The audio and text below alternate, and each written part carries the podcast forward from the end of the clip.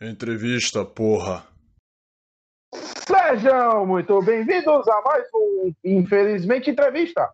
A entrevista do Infelizmente FC, o podcast onde o pior time é o seu.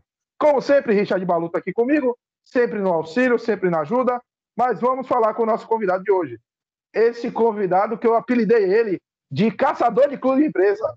O homem é, o homem é brabo, é brabo no assunto. Eu vou dizer, ó, aprendi muito com ele. Além de tudo, um grande rubro-negro.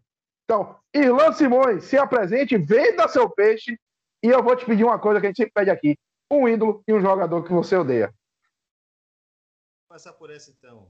Wanderson, camisa 5 do Vitória de 2006 até 2010, da Série C até a final da Copa do Brasil, homem que resgatou o Vitória e o orgulho de ser torcedor do Vitória, apesar de ser paraense e cria do Paysandu. É, um jogador que eu odeio, porra, são tantos. Eu vou pegar o mais recente, aquele desgraçado daquele Wesley, que tá no Palmeiras agora lá, que torcedor do Vitória agora tá achando ele craque. Não jogou nada no Vitória, jogador extremamente inútil, individualista, fominha e que se acha craque. Não existe nada pior do que jogador que se acha craque. O jogador que se acha ruim, sabe que é ruim, ele faz o suficiente para ajudar. Né? O jogador que é ruim de bola e se acha craque e acha que vai realmente fazer as coisas sozinho é o pior tipo de jogador que existe. Esse é um dos que eu odeio, o Wesley Uh, espero realmente que você não seja bem sucedido em sua carreira. É, mas vamos lá, você está falando de. Só quero interromper. tá falando de. O Erlan, que o nosso. A gente tem um torcedor do Palmeiras, provavelmente boa tarde, né? Boa tarde, Erlan. Uh, deve ter um torcedor do Palmeiras no nosso grupo que ele apelidou o atleta Wesley de Wesley Senai. Só isso. Senai? Boa, já quero ser amigo desse sujeito. Beleza, mas é, você já começou falando aí do, do, caçador de clube empresa. Na verdade, não sou caçador de clube empresa, sou caçador de lorota. Né? Eu não gosto de lorota, de conversa fiada e enganação. Né? Então, um dos temas do futebol onde as lorotas se instalam e, né, de forma que impregnar o debate e enganar o torcedor a rodo é o tema do clube empresa. Não à toa, já como você já pediu, um livro recém-lançado pela editora Corner, organizado por mim, mas tem diversos autores aqui, da Espanha, Portugal, Argentina, Chile, Alemanha. É, o Clube Empresa, Abordagens Críticas Globais, as Sociedades Anônimas no Futebol, é o clube onde a gente vai caçando essas lorotas sobre o Clube Empresa. Né? Será que é tão simples assim a conversa? Será que vai resolver mesmo os problemas que o futebol brasileiro tem? E a gente vai analisando caso a caso, né? país a país, o histórico de é, aplicação da, da lei ou do conjunto de leis que regulamentaram né, o processo de conversão dos clubes de associações civis para sociedades anônimas, em sua grande maioria os clubes de são sociedades anônimas, uh, e a gente vai entendendo que, bom, primeiro que o processo não foi aceito pelos clubes, né, os clubes não escolheram, na maioria dos lugares, os clubes foram obrigados a virar empresa. Uh, segundo que os casos uh, fracassados são muito mais numerosos que os casos bem-sucedidos, né? Virar empresa ou não virar empresa, por exemplo, não inverteu a lógica de hegemonia dos, dos clubes que já eram hegemônicos antes de todos virar empresa. Né? Basicamente, você tem o mesmo quadro dos anos 80, quando ninguém era clube empresa, para os anos 2000, onde todo mundo é clube empresa. Né? Mudou muito pouco.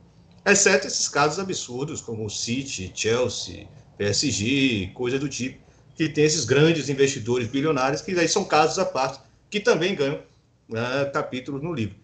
É, pronto, está feito o meu jabá. Além disso, eu sou jornalista de formação, colaborador é, do Redação Esporte TV, participo lá e tenho o meu canal próprio, o meu podcast próprio, que é o Na Bancada, onde a gente discute isso, mas também diversos outros assuntos pertinentes à arquibancada no Brasil e do mundo por aí. Gostamos muito de falar de outros países também, para fazer o nosso comparativo. Está feito o jabá e a apresentação. E o recado para o Wesley, que eu espero que ele não seja bem sucedido. Wesley Senai. Primeira coisa, se quiser, depois me manda, me manda o link, eu vou botar na descrição para a galera que quiser comprar o livro, quem quiser comprar digital e físico, né? Que eu sei que tem as duas opções. Depois eu vou te pedir.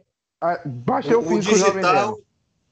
Não, por enquanto só o físico, né, no site da Leia Corner, né, da, da editora Corner, que é a editora que lançou o livro, que editou o livro.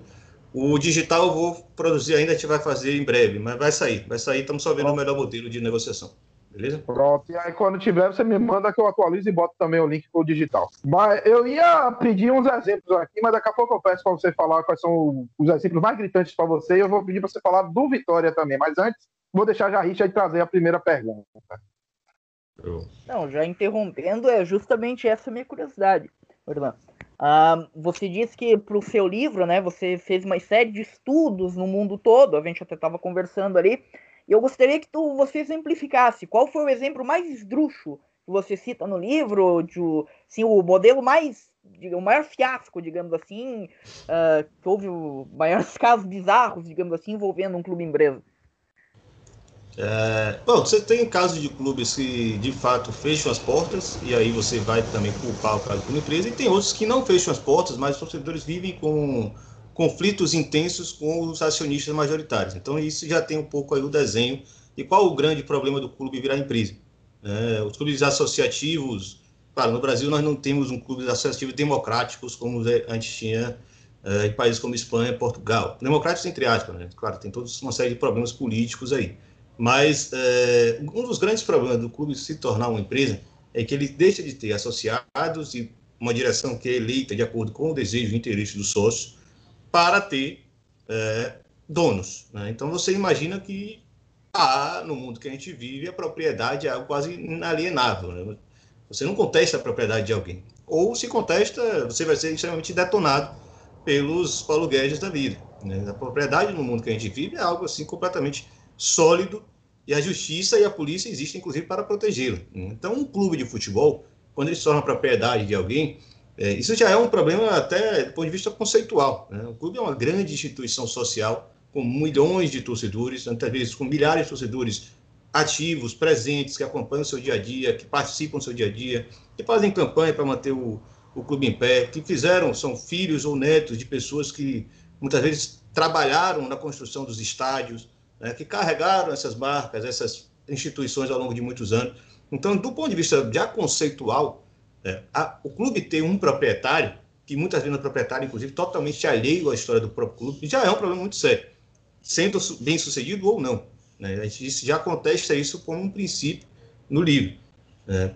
Por outro lado, se você for levantar uh, os inúmeros casos que nós temos uh, de clubes e até países é, que adotaram o modelo de clube empresa, primeiro cai por terra a ideia de que os clubes quiseram virar empresa. Né? Isso não é uma verdade. Seja Espanha, seja Itália, seja França, seja é, Portugal, é, houve um processo específico em diferentes momentos históricos, onde os clubes foram, por força da lei, obrigados a se transformar em empresa. Não quer dizer que todos os clubes chegaram a algum momento e falaram, vamos virar empresa logo e, e vamos ser bem-sucedidos. É uma das coisas que mais prejudica o debate no Brasil ele fala, ah, veja na Europa, todos os clubes são empresa. Tá, mas os clubes não queriam virar empresa. Eles foram obrigados a virar empresa e isso conformou uma nova estrutura dentro dessas instituições. O caso espanhol, eu acho que é o mais grave possível, e é muito bem aventado, muito bem elogiado, muito bem colocado como modelo. No caso brasileiro, ele é o mais perigoso possível. Se a gente adotar algo parecido com o modelo espanhol, imagine o que vai acontecer. É, os clubes estavam com certa dívida com o poder público. Continuam tendo, né? de certa forma, continuam tendo é, os clubes que são empresas hoje. O Sevilha tem uma série de dívidas, o Eibar, o Deportivo La Coruña está para fechar as portas porque está quebrado. Enfim, todos os clubes continuam tendo dívidas com o poder público, com o Estado e etc. É, e também com credores privados, sendo empresa ou não. É, mas vamos imaginar, hipoteticamente, é, vamos pegar um clube que está bem mal, um Cruzeiro. Na lei espanhola, se o Brasil seguisse o processo espanhol que foi planejado para que os clubes virassem empresas obrigatoriamente, é, os sócios atuais do Cruzeiro, não os sócios torcedores, mas sócios de fato do clube, que eram pouquíssimos, no Cruzeiro são pouquíssimos que têm acesso a esse plano de sócio, esse, esse direito estatutário do sócio que pode votar politicamente, etc., ele teria prioridade para comprar essas ações. Então o cara tem lá, tem um, um milhão de uma poupança dele, da família, e ele resolve investir esse um milhão para comprar ações um milhão de ações de um grande clube de futebol vai garantir ali, sei lá, 2% desse capital social geral dessa nova empresa que vai ser criada. É, imagine que os torcedores vão fazer isso, porque eles são apaixonados pelos seus clubes e querem imaginar que eles vão, um momento, ser proprietários desse clube. Vai acontecer. No máximo, juntos, os torcedores todos juntos vão chegar a 5%, 10% desse capital social. Torcedores comuns, né, como eu, como o Thiago, como, como o Richard. É, quem vai realmente ter dinheiro para ter grande participação nessa sociedade anônima são os velhos caciques que já comandam os clubes há muito tempo. Imagine hoje um Wagner Pires de Sá, que é um milionário mineiro, ele tendo a, a, a, conta bancária que ele tem, ele tem ali nesse processo condições de comprar uma grande participação desse Cruzeiro. O que mudaria então no negócio dele? Né? É uma propriedade fictícia de ser um clube extremamente oligárquico, como, era, como é o Cruzeiro ainda hoje, para passar para ser um clube com donos que são absolutamente os mesmos donos, com os mesmos interesses, com as mesmas práticas, os mesmos vícios e etc. Então, esse é um dos pontos né? nesse processo de conversão. Quem vai ser o dono? Muito se fala, vai ter algum novo modelo de gestão? Será? Né? Continuaremos com pessoas. É, bom, os, os, a maioria dos dirigentes dos clubes brasileiros são empresários muito bem sucedidos nos seus respectivos segmentos. São empresários de construção civil, empresário de ramo de logística, uh, alguns até do ramo da, da indústria do petróleo, enfim. São homens que nos negócios próprios são bem-sucedidos, que não quer dizer que no negócio de futebol eles consigam ser bem-sucedidos. E se o clube se tornar propriedade desse cara, não há qualquer ponto de retorno. O clube passa a ser uma propriedade desse cara. Seja uma parte das ações, seja o clube completamente. Então, assim, é um debate muito mais de princípio do que só de exemplos concretos. Apesar, como você pediu para explicar, nós temos muitos exemplos concretos que merecem atenção e que explicam muito bem que essa história de clube virar empresa não é solução para nada nem para ninguém. Pelo contrário, você dispara uma série de possibilidades de novos problemas para o clube. Maior parte dele, porque agora o clube tem um dono onde você não pode contestar essa propriedade. E ninguém vai poder tirar ele de lá até que ele queira sair. Uh, vocês conhecem o Newcastle United, por exemplo, é um caso de clube muito mal sucedido com um dono que não faz apostas financeiros vultuosos, que não faz investimentos, que não tenta alavancar o clube, é, e que só sairia se o, o príncipe da Arábia Saudita realmente comprasse o Newcastle United na mão dele. Não aconteceu, a torcida do Newcastle vai continuar vendo o Newcastle na mão do mesmo dono. Né? Esse tipo de discussão precisa ser feito.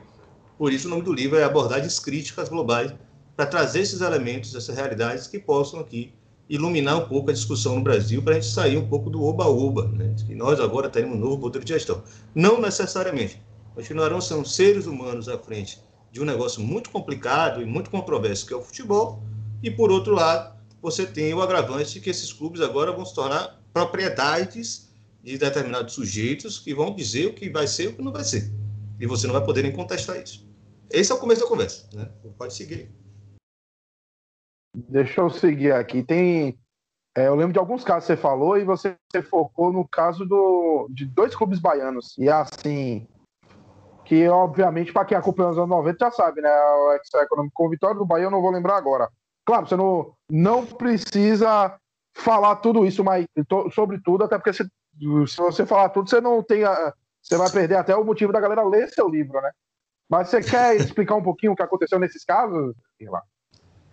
É, o caso Bahia e Vitória, na verdade, são os únicos casos. É, inclusive, bom lembrar, é, eu acabei não falando isso. Esse processo novo de discussão de um projeto de clube empresa no Brasil, ele não tem nada de novo. Ele só quer criar novas regras, um novo, um, é, condições mais é, adequadas, condições mais, digamos, sedutoras para que os clubes aceitem a ideia de virar empresa. Mas os clubes brasileiros já podem virar empresa há muito tempo. Desde 98 existe a Lei Pelé, que criou inclusive os tipos específicos. Era para ser obrigatória, por sorte caiu, porque a crise financeira do Brasil passa nos anos 2000. Caso os clubes é, já fossem empresa, é, a, tendência é que muitos clubes quebrassem mesmo, sumissem do mapa. O exemplo são os únicos dois clubes que realmente viraram empresa, que são Bahia e Vitória. São os clubes que, digamos, clube, dois únicos clubes de grande torcida, né? Um clube de, de tradição, clube de massa, que eu. A maioria dos outros clubes são clubes pequenos, de interior, né? São Caetano, depois veio o Baruri, Guaratinguetá, são clubes que nunca tiveram grande massa torcedora, nem quadro social, digamos assim. É, e Bahia e Vitória optaram por virar empresa, foram extremamente elogiados no período, eram ah, o, o, grande modelo que o Brasil deveria seguir. Vocês podem puxar matéria de placar, podem ver coluna de Juca Kifuri, é, enfim, uma infinidade de atores importantes que estavam ali né, em êxtase, porque o Brasil agora entraria na era do, fute, do clube empresa, é, e o resultado final do, da aventura de Bahia, tanto Bahia quanto Vitória, foram a Série C. É, e aí que eu falo, não precisava chegar na Série C para se demonstrar um projeto que não deu certo por um inúmeros fatores, inclusive por um problema endêmico do futebol. O futebol é uma indústria extremamente deficitária. A propriedade. Não. Futebol dá muito dinheiro. Propriedade de clube de futebol é um negócio deficitário. E não sou eu que estou dizendo. Tem diversos autores no mundo inteiro que falam isso. Ser dono de um clube de futebol não dá dinheiro. Quando dá, é pouco demais para o risco que se corre. Entretanto, ser dono de clube de futebol é extremamente interessante para ter poder. Eu posso falar disso mais para frente. Mas vamos voltar. Bahia é, entregou a, sua, a boa parte de suas ações, um processo muito complexo, inclusive, óbvio, passou pelas mãos dos cartolas que já estavam dentro do Bahia, família Guimarães, família Maracajá, é, para o grupo Opportunity, né, ligado a Daniel Dantas, empresário que caiu em escândalo de corrupção, muito brabo aí dos anos 2000. É, isso é um caso à parte, o Bahia só, ainda hoje tem dívidas nesse processo, tem, tem pendências financeiras para resolver com a chamada Bahia SA, e é muito parecido com o que aconteceu com Vitória. O Vitória SA criou, não, o Esporte Clube Vitória criou a Vitória SA, vendeu ações dessa Vitória SA para um grupo chamado Excel Group, e aí eu sempre faço o recado, o destaque, não confundir com o Banco Excel, que patrocinou Vitória em 97, 98, são coisas diferentes, completamente diferentes. O Excel Group era um grupo financeiro argentino que tinha interesse em ter a propriedade do Vitória para explorar a formação de jogadores e venda de jogadores. Eh, não foi bem sucedido com relação a isso e teve um agravante. É, prometeu um recurso imenso que o Vitória poderia usar como um crédito fácil, com juros baixos, para alavancar, para comprar jogador, para melhorar o barradão e etc. É, só que antes disso começar a se consumar, o Vitória usou, mal usou metade desse dinheiro, desse direito, né, que estava acordado na compra da, das ações. É, esse acontece uma crise financeira brutal na, na, na Argentina no início dos anos 2000 né? Todo mundo ouviu falar disso, dos panelaços, das manifestações na rua, crise cambial, desemprego absurdo, mercado financeiro derretendo, e isso afetou o Excel Grupo.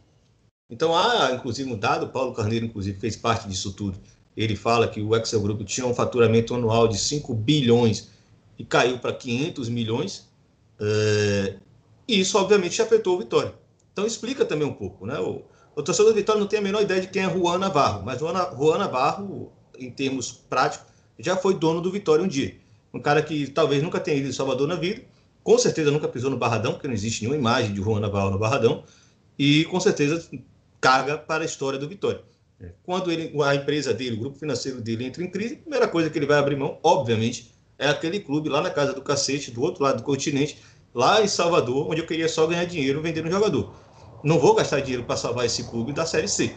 Então, o novo, quando o Paulo Carneiro pede para sair do Vitória, por causa desse rebaixamento para a Série C, que foi uma vergonha é, drástica, eu acho que o Thiago era mais novo do que eu, inclusive, na época, não, não deve ter muita lembrança do rebaixamento de 2005 para 2006. Tenho mais, tenho mais ou menos que eu tinha 14 anos na época. Ah, então é quase minha idade. É, eu tinha 16, 15 para 16. Foi, foi horroroso. Né? O Bahia já estava praticamente rebaixado, a Vitória foi lá e, e mergulhou junto. Né? Foi, foi ridículo. É, e foi uma vergonha tão grande que um cara arrogante e, e, prepotente como Paulo Carneiro pediu as contas. Falou: não, vou sair, vou liberar, vai cuidar dessa porra aí. É Alex Portela que entrou. Eu tô falando mais do Vitória que eu conheço melhor, né? Ainda vou fazer um na bancada lá com o cara do Bahia que entende melhor o cara do Bahia. É, Alex Portela teve que viajar para a Argentina, para Buenos Aires sentar com os, os diretores do Excel Group e falar, ó, vocês são dono do Vitória. Nós somos a sócio, o, Esporte Clube Vitória é um acionista minoritário do, do, da Vitória SA. Nós não temos poder para dizer nada. Vocês que têm que dizer o que a gente vai fazer. Aí os caras falaram, não, então vamos fazer um acordo aqui, vocês recompram essas ações na mão da gente e pegam a Vitória de volta para vocês. Agora imagine, o Esporte Clube Vitória teve que pagar para voltar a ter o controle da Vitória SA. Porque o Excel Group teve uma crise financeira na Argentina que prejudicou o negócio dele. Né? Então, esse também é um episódio que precisa ser contado nessa história de clubes virando empresa. Então, são as lorotas, né? a gente caça lorota e enganação para torcedor, e isso é um caso que precisa ser contado. É muito pouco contado por aí. E conhecido. Pode falar, Richard. Eu vi que você levantou a mão. Eu ia pedir para ele falar mal de Paulo Carneiro, mas depois a gente faz isso. Hum, Tem tempo. Não, não a única, eu ia até citar o Irlan, o Irlan como conhecedor de clubes de empresas, deve ter acompanhado o esquema, a questão do Figueirense, né? O ano passado, né? A questão do Figueirense ligado a Elefante, que foi realmente foi um modelo trágico, para não dizer outra coisa, talvez um modelo até criminoso, que foi praticado no Figueirense. Uma empresa tomou conta do clube, aí essa empresa desviou houve um levantamento depois que essa empresa desviou boa parte do faturamento que era ligado ao Figueirense e o Figueirense quebrou. A gente, a gente vê aí o Figueirense luta para se manter na Série B, né? Sendo que era um clube é, que sempre foi referência em, em questão estrutural no futebol brasileiro mesmo. Foi o primeiro clube a ter a ter selo de clube formador no Brasil e tudo mais. E hoje em dia é um clube que tá aí, né? É, então, o caso Figueirense é bom, Richard, foi ótimo você perguntar isso, porque eu acho que explica também uma outra faceta dessa discussão.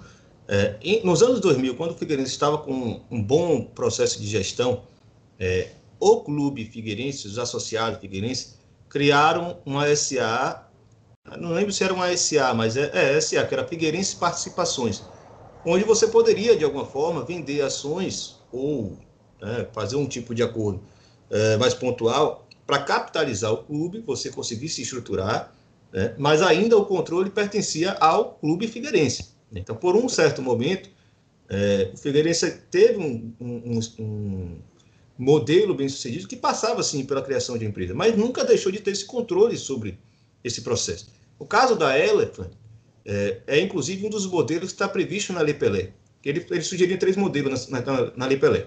Você pega o clube inteiro e transforma no SA, como aconteceu na Espanha, clube inteiro, não sobra nada como associação.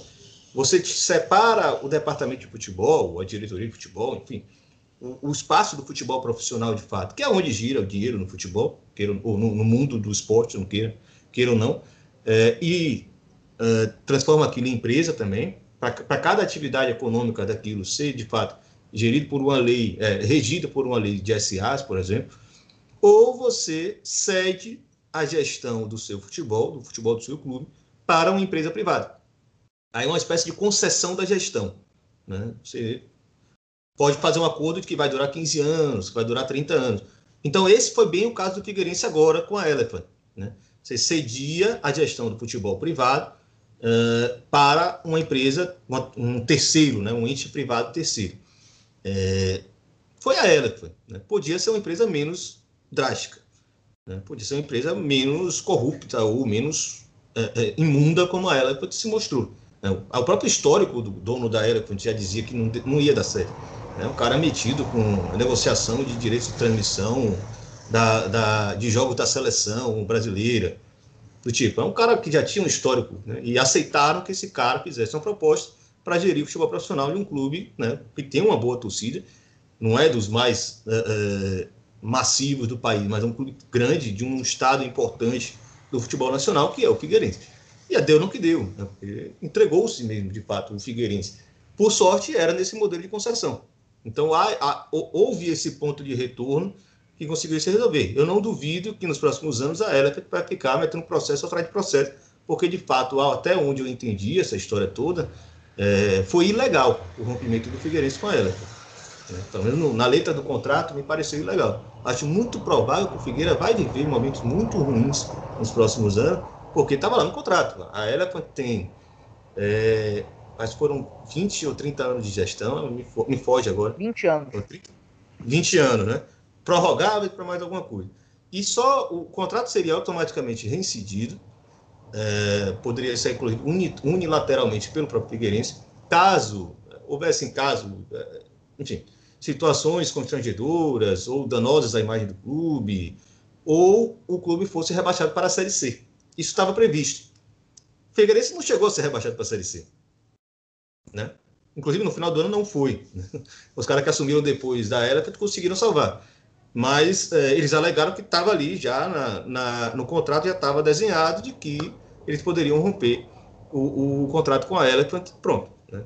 E, e assim, eu creio que os próximos anos serão bem duros para o Figueirense, porque sim, me parece que foi bem ilegal, bem extrajudicial esse processo de rompimento.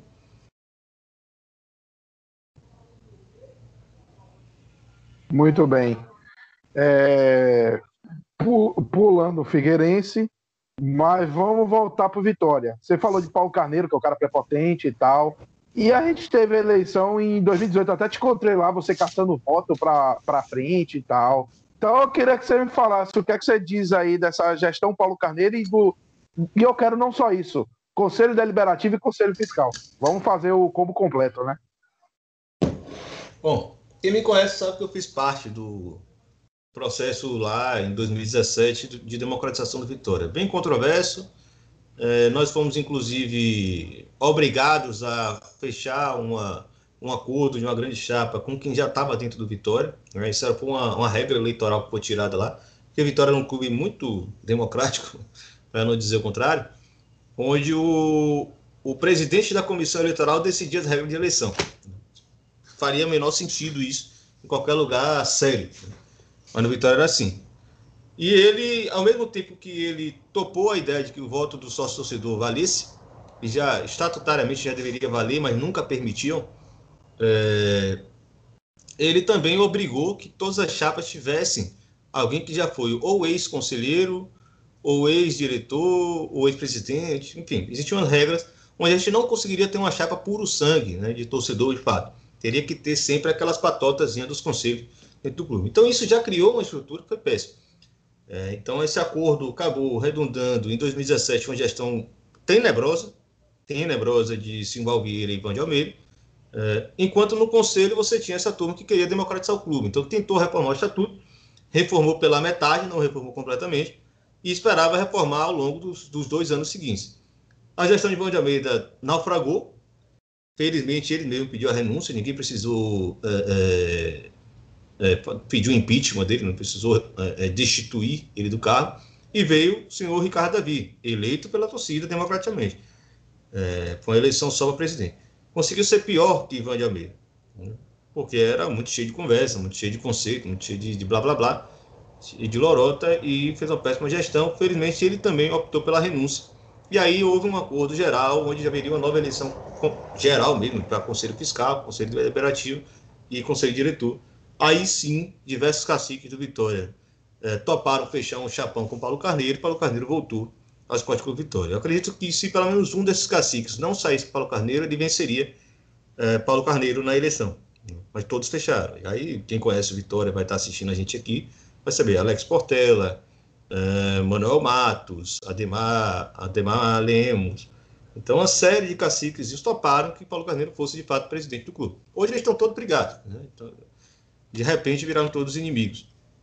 É, e como a, a, reforma do estatuto que eu falei anterior não foi concluída, ficou pela metade, por uma série de motivos, enfim, é difícil de explicar. É, então, na eleição que nós fizemos, que tinha um acordo de que haveria posteriormente uma reforma do estatuto e eles não deixaram acontecer, né, os velhos caciques, é, o conselho diretor, né, que é a presidência do clube, o Conselho Deliberativo, que é uma espécie de, de poder legislador do clube, e o Conselho Fiscal eh, poderiam ser das pessoas da mesma chapa. Então, imagina, o, quem vai fiscalizar é eleito na mesma chapa de quem vai eh, governar o clube. Não faz o menor sentido isso. Aconteceu porque a reforma do estatuto não saiu e temos essa situação hoje. A gente tem um conselho deliberativo que não se pronuncia sobre a situação do Vitória, não puxa uma reunião para discutir o clube. Conselho fiscal que vê diversos absurdos têm sido denunciados e não dá um parecer, não se manifesta, não fala o que está acontecendo. É mais ou menos essa é a história do Vitória hoje. É, com um presidente que é o que a gente conhece, né? Se acha um grande gestor pelo que fez nos anos 90, entretanto, estamos em 2020. Né? De lá para cá, ele não acertou em nada onde ele trabalhou, em nenhum lugar que ele trabalhou. Então, é muito cheio de linguajar, mais uma lorota que a gente fica caçando, muito cheio de conceito, e resultado mesmo tem, não tem achado. Além de muitas denúncias de movimentos estranhos, de venda de participação de jogadores, é, de chegada de jogadores que, enfim, de baixa qualidade, mas que em algum momento a gente soube que o clube fez um investimento por ele.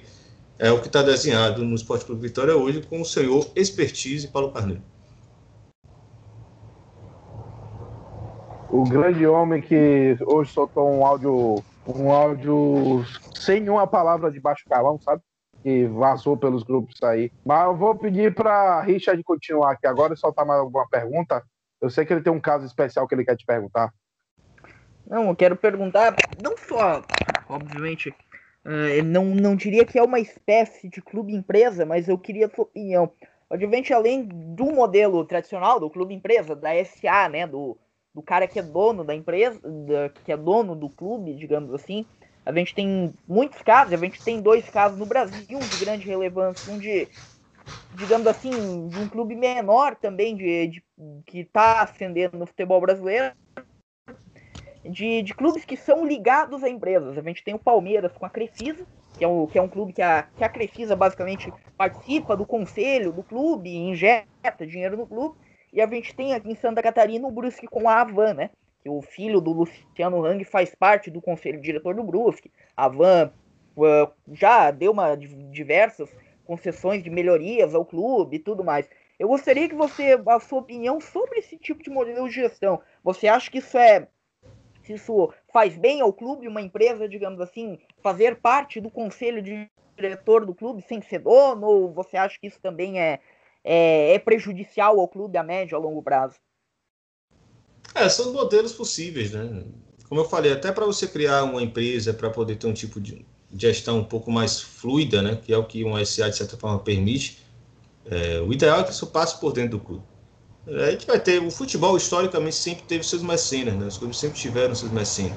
Eu não vejo, apesar das particularidades complexas e, e perigosas da relação de Leila com, com o Palmeiras hoje, é, eu não vejo isso muito diferente com o que acontece com muitos clubes menores, né? principalmente clubes de interior, como é o caso da Havan. É muito parecida. Sou um cara que tem é endinheirado é, e enxerga o clube de futebol como um instrumento de poder.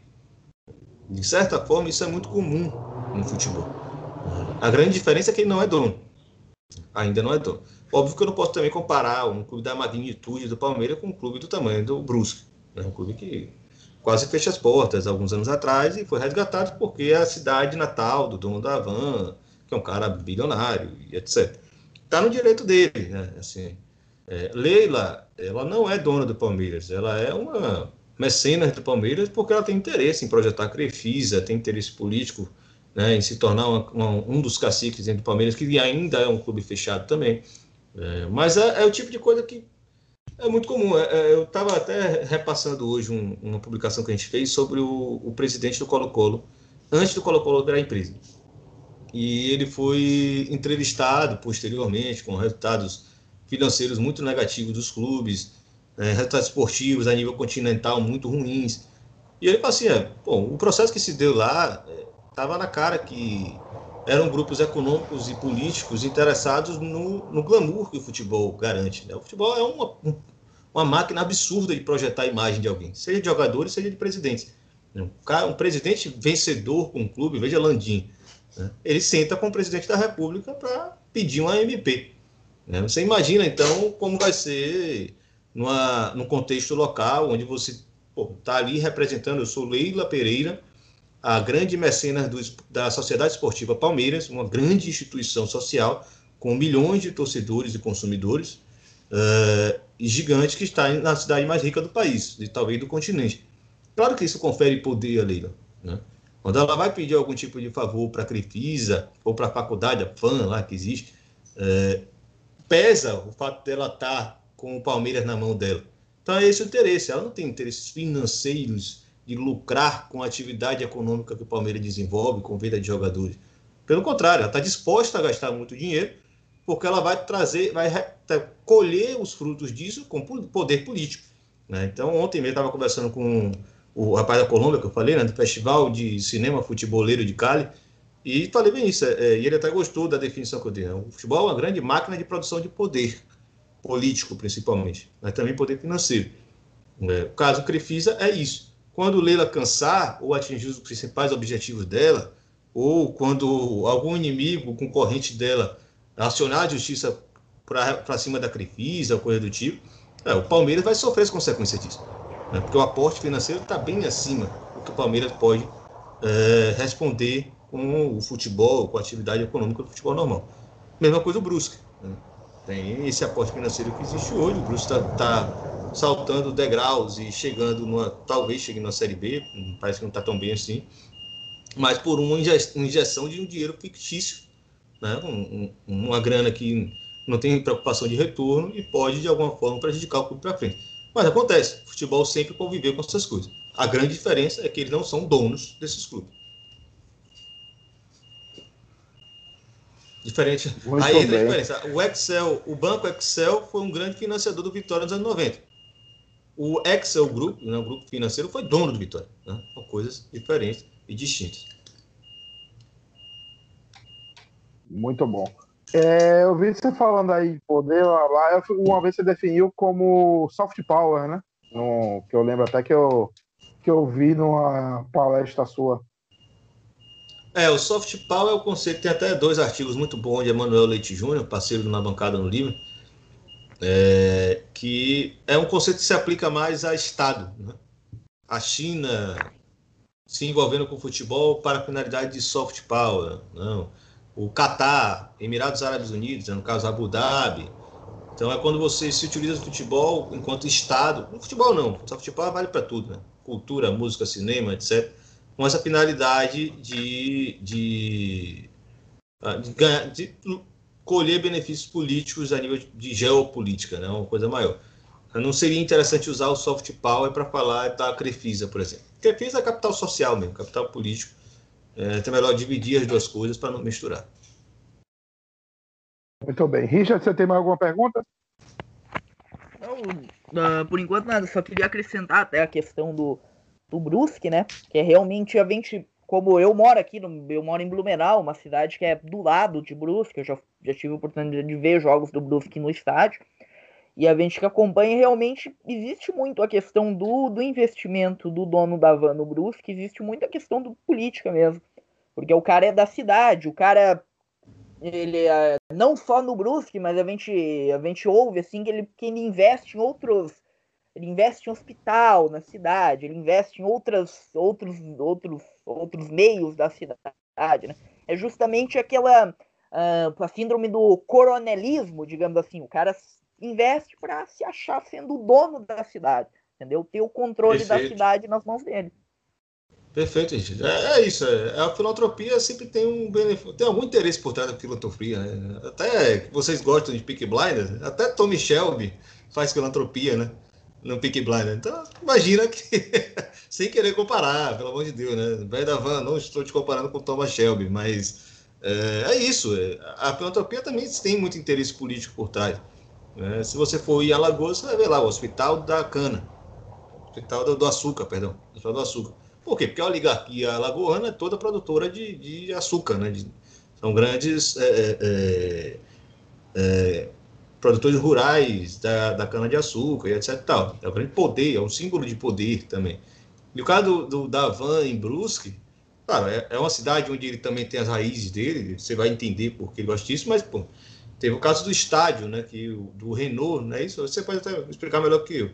Queria tirar o Brusque do estádio do Renault ou cobrar dinheiro para isso. O velho Davão falou: então vou fazer um estádio para o time do Brusque. Não foi isso que aconteceu? Você pode explicar para o pessoal? Não, melhor. exatamente. Uh, uh, o Brusque, na verdade, existe o projeto, né?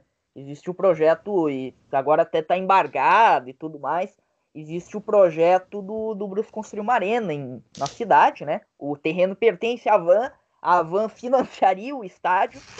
Só que o agora eu, a última coisa que eu li realmente foi o que a Van suspendeu o investimento porque a Van gostaria de ter controle total sobre o estádio.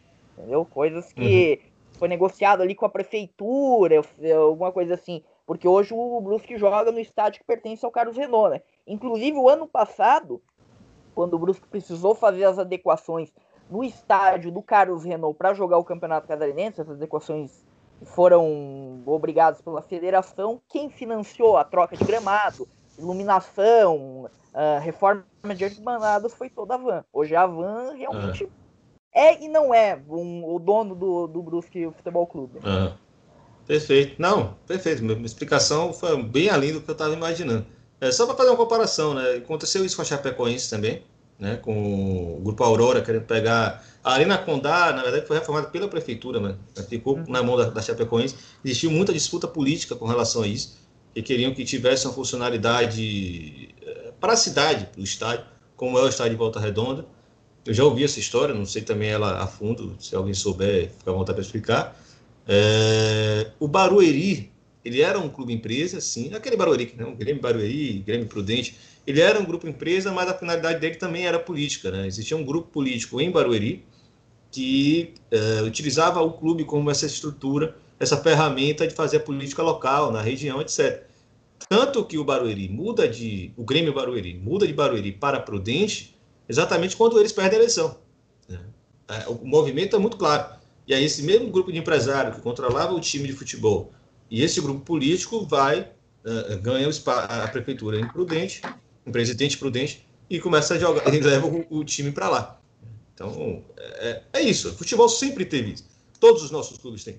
Né? O Vitória tem, tem uma série de fotos de Antônio Carlos Magalhães com a camisa do Vitória.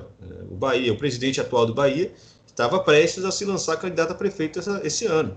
Né? Por algum motivo estranho que ninguém sabe ainda, ele desistiu. Mas é isso, futebol, é, é, existe esse glamour por causa do futebol. Sempre vai existir. O clube sendo associação ou sendo empresa, sendo SA ou sendo limitada, sendo uma associação fechada ou uma associação é, democrática, sempre vai existir esse poder do futebol. Afinal, clubes são instituições sociais centenárias ou quase centenárias que contam a história da sua cidade, das pessoas que fizeram parte. Há, há um, um, poder muito grande quando você controla um clube de futebol. Desde conversar com o presidente até mandar a prefeitura de Brusque, por exemplo. Sim. Perfeito. Muito bem. Bom, eu já encerrei. Richard, se você tiver alguma pergunta, você me fala, senão. Então, Irlan, uma pergunta que eu gostaria de fazer para ti, cara, é qual, qual a sua visão sobre o, um modelo específico agora, que é o modelo Red Bull? O modelo que é implicado no Leipzig, que foi abrigado agora no Bragantino, que eles basicamente eles desconstroem um clube de futebol, né? Que, qual a sua é. opinião sobre o modelo Red Bull? É, a gente estava meio enganado com o que ia ser o Bragantino, né? A gente achava que a Red Bull de fato ia comprar, né? O Bragantino ia criar um SA, ia vender para a Red Bull, a Red Bull ia comprar tudo do clube, porque o clube era um clube associativo ainda, né? Associação civil sem fim lucrativo. E essa transição, de alguma forma, precisaria se constituir uma empresa, etc. Tal. É, aí tem um cara que tem um livro muito bom sobre o clube empresa também, que é Luciano Mota. O livro é O Mito do Clube Empresa. Está na venda na Amazon também. É, ele investigou lá e descobriu que o Red Bull, o Red Bull, o Bragantino, o Red Bull Bragantino tem três CNPJ.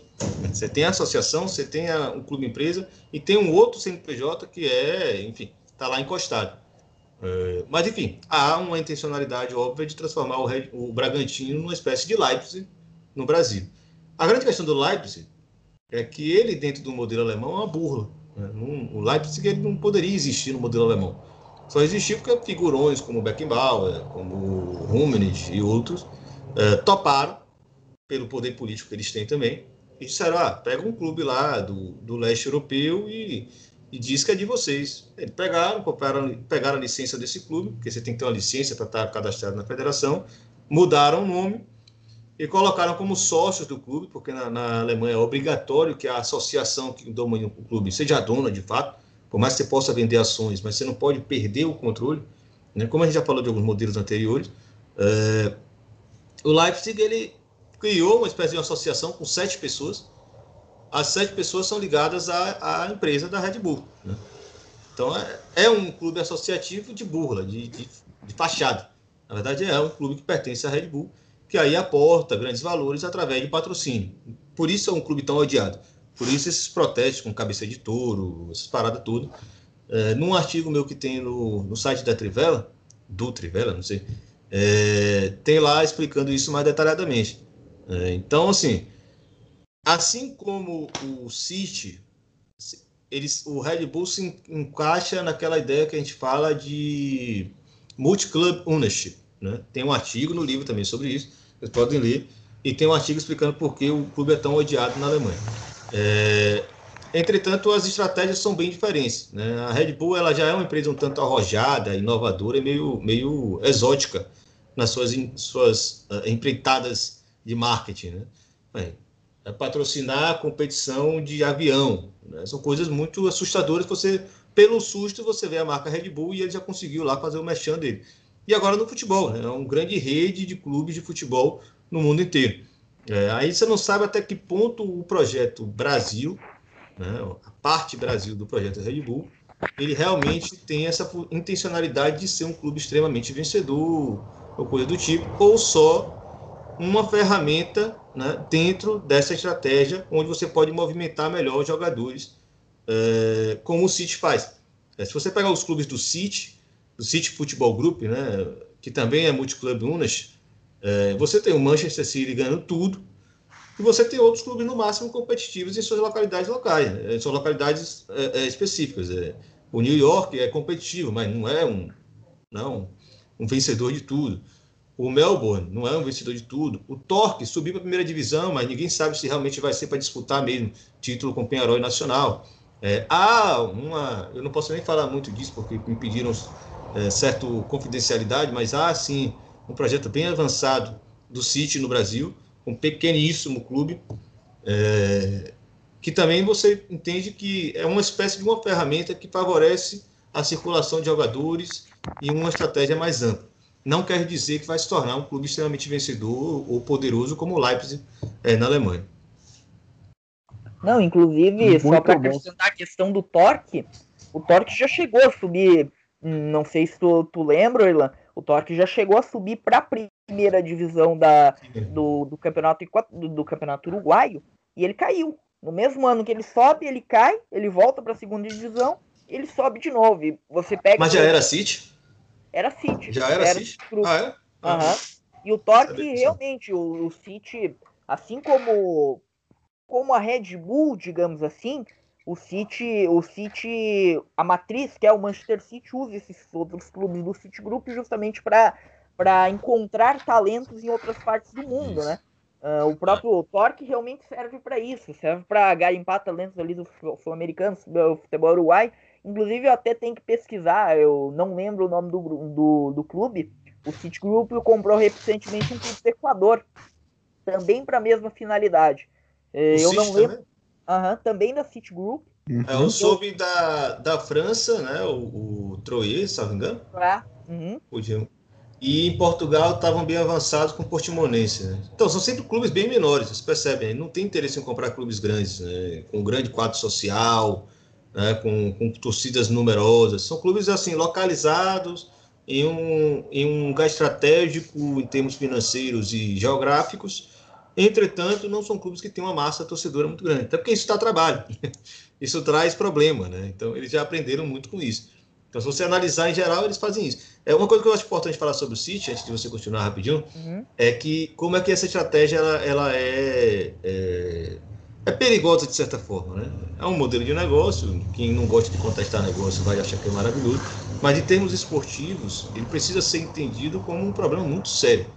Para além de dois clubes do mesmo grupo político e econômico disputando a mesma competição, né? como é o caso do Áustria, do, do Red Bull da Áustria e Red Bull da Alemanha disputando a Champions.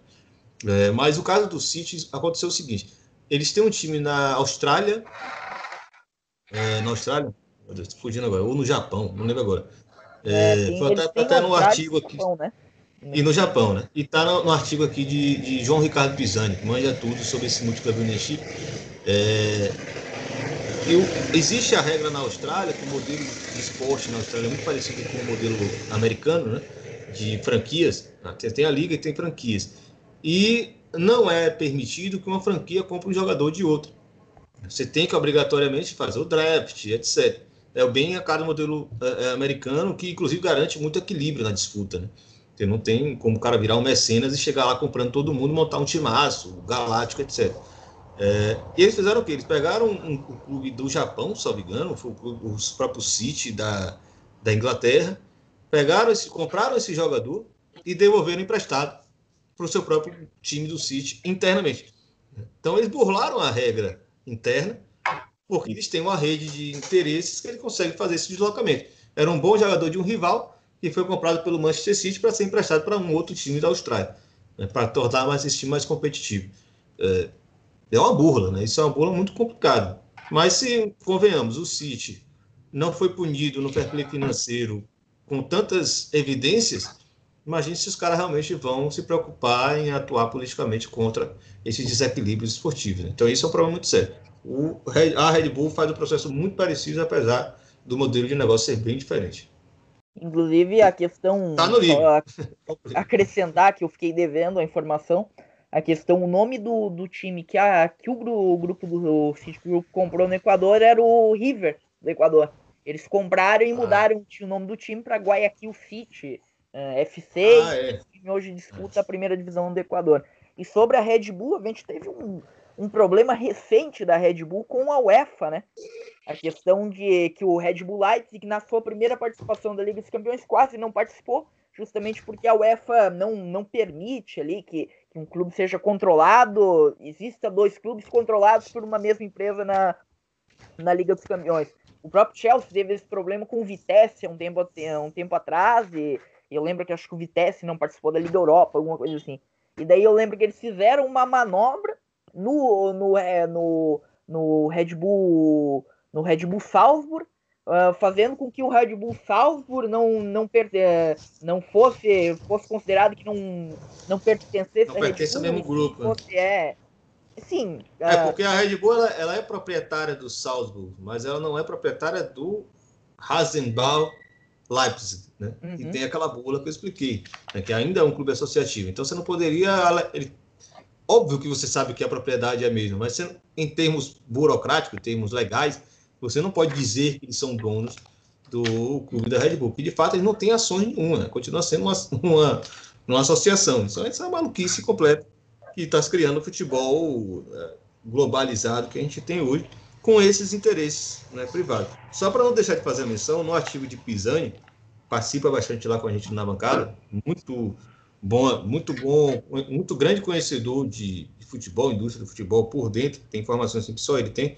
É, a, esse caso de multiclub Unas já existia antes, né? A família Pouso de, da Itália, desde 86, tem a dono da Udinese e acabou comprando outros clubes e foi meio que convencida a abrir mão. Então tem uma história bem complexa, acho que vale a pena vocês procurarem depois do, do texto dele. Ele resume aqui, mas ele tem uma dissertação de mestrado onde ele estuda todos esses casos de multiclub Unas. Né? Então não é algo que não é novo, mas na conjuntura que a gente está vivendo, com os apostos financeiros que estão sendo colocados no futebol, você tem bastante. Se você considerar o Estado chinês, é, através desses planos de investimento no futebol, de diferentes empresas, botando, comprando clubes ou participação de clubes, é, na Inglaterra, por exemplo, você tem a mistura de vários mundos. Você tem o multiclub ownership, porque são todos esses clubes estão relacionados de alguma forma com o Estado chinês, com o capital chinês, e você tem a geopolítica, né, o soft power, por assim dizer, muito presente. Então, o artigo de Emanuel no livro também, é, é bom que os outros escrevem o que eu gostaria de falar, então não fico só dizendo que são artigos meus, né? isso fica bem bacana, fica, fica democrático. Mas é, se você analisar cada clube que a China tem participação no futebol inglês, está relacionado a uma ferrovia, um porto, um gasoduto, um empreendimento imobiliário que realmente interessa os interesses geopolíticos chineses dentro do, da Inglaterra com futebol inglês. Então você tem essa mistura também. Poderia ser, ser colocado no bolo aí dos multiclub Unas, diferenciado, mas envolvido no mesmo projeto chinês. A gente tem essa, essa, essa questão, só para acrescentar, a gente tem essa questão muito do, do clube empresa na, no futebol mexicano, né? E a gente teve até uma polêmica no tempo atrás do Monarcas Morelia, não sei se tu leu, que simplesmente a empresa que contra, controlava o Monarcas Morelia achou mais interessante que o clube se mudasse para Mazatlan. E eles simplesmente pegaram o clube de, de Morelia, mudaram para Mazatlan e acabou. Mudaram o nome, mudaram o escudo e o Monarcas Morelia deixou de existir, né? Perfeito. E, e, é bem a cara do esporte nos Estados Unidos, né? Essa coisa da franquia se deslocar de cidade de acordo com o interesse específico que ela tem. Ah, uma prefeitura vai fazer um estádio, um mega estádio, quer trazer a franquia para esse lugar. No México, obviamente, isso pegou muito mal. O grande problema do México, acho que é até mais grave do que muitos países que a gente conversou aqui.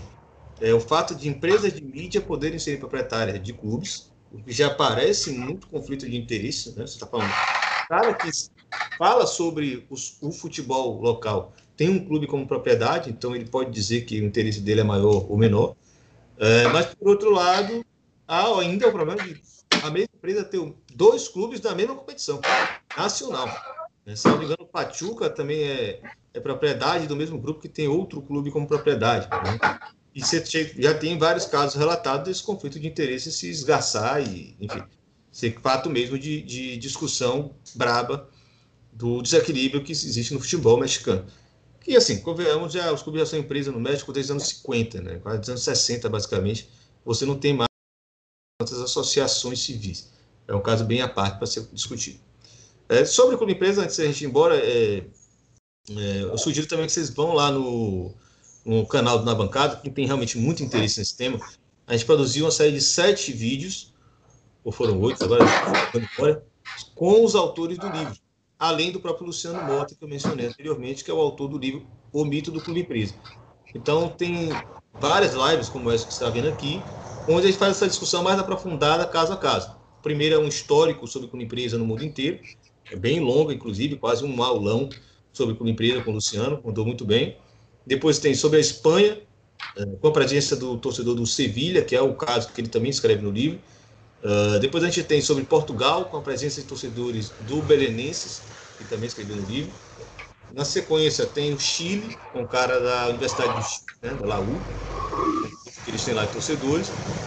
E uh, depois Argentina. Aí depois falamos de soft power e por fim a gente encerra. É, acho que a gente encerra com soft power. E faltando, tá devendo um ainda, que é sobre futebol brasileiro dos anos 90. Beleza? Só para finalizar rapidinho, você falou do conflito de interesse. A Televisa é dono do América do México. Entendeu? A Televisa é equivalente Isso. à Globo no Brasil. Então. Exatamente. É complicado. Mas enfim, é, é isso. Imagina SBT, SBT com a relação que tem com o governo Bolsonaro, com o, o genro do dono do SBT como ministro da, das comunicações, tendo um Palmeiras da vida como propriedade. Né? É isso. É mais ou menos isso que você imagina que deve acontecer no México. É isso. Eu queria agradecer mais uma vez o Irlan pela participação, né? Thiago, não sei se o Thiago quer acrescentar mais alguma coisa, mas é isso. Muito obrigado. Vou, vou falar aqui rapidinho que o exemplo do Red Bull me trouxe. Eh, Irlan falou aí do Red Bull fazendo corrida de avião. Pouca gente lembra, mas um do, uma das principais skatistas do mundo hoje é patrocinada pelo Red Bull, né? Letícia Buffoni. É patrocinada pela Red Bull, entre ah. outras marcas. E favorita a medalha de ouro nas Olimpíadas de Tóquio, que seria em 2020, né? Mas então, você vê, eles expandem bem a marca. Então, eu vou fazer o encerramento aqui. Irlan, tem alguma última coisa que você queira falar para poder, além de compre, além de compre seus livros? Compre, é, primeiro é, é, o compre o livro como empresa. Ele está ainda à venda na Corner, ajuda a gente aí a, a tirar ainda o meaíro dele. Em breve um e-book para quem não gosta de livro físico ou está fora do, do, país. Sei que a audiência do Infelizmente FC é intergaláctica, né? Não é? Estou errado não? Tá certo? E tem esse aqui, tá que foi meu primeiro livro, foi a dissertação do meu mestrado, né? O Clientes versus Rebeldes, Novas Culturas Torcedoras nas Arenas do Futebol Moderno, é, faz mais debates sobre estádio, transformação de estádios, elitização, arenização. É um debate também tem muitas lorotas, então a gente caça também as lorotas nesse caso aqui. Esse é um livro totalmente meu. É, eu nem me preocupo mais em vender ele, o PDF dele está por aí, está no site do Ludopédio, Acho que o Trivela também já botou um link lá para ter acesso ao PDF dele. Tem até o formato de e-book também, estou distribuindo. Se você quiser, manda uma mensagem no Twitter lá e eu envio. Pode ficar à vontade. Também é um debate que eu acho que complementa bastante as discussões que a gente faz aqui. Menos como empresa, mas de estádio, no caso. É, e no mais, agradecer aí o espaço, a oportunidade de estar trocando ideia, pessoal, infelizmente. E sucesso aí na empreitada de vocês, beleza? Tamo junto. Valeu. Richard, valeu pelo apoio, valeu pelo, por aceitar o convite, tá? A gente que agradece você a participação hoje. E a quem está nos ouvindo, lembre-se sempre, infelizmente, FC, o pior time é o seu. É o nosso mesmo, tá foda. É o nosso. É horrível. horrível. Acho que é Falou, até mais. Fala galera, passando só para lembrar você seguir a gente no Instagram, no arroba infelizmentefc. Segue a gente no Twitter também, no arroba FC Infelizmente. Segue a gente na sua plataforma de streaming favorita, Spotify, Anchor, Google Podcasts, qualquer uma delas, a gente está em basicamente todas. Também para se inscrever no canal do Twitter, ativar o sininho. Lembrando que todo domingo sai entrevista no canal e toda quarta-feira sai um episódio novo, além das lives esporádicas e alguns programas especiais. Então lembre-se sempre, infelizmente FC, o pior time é o seu.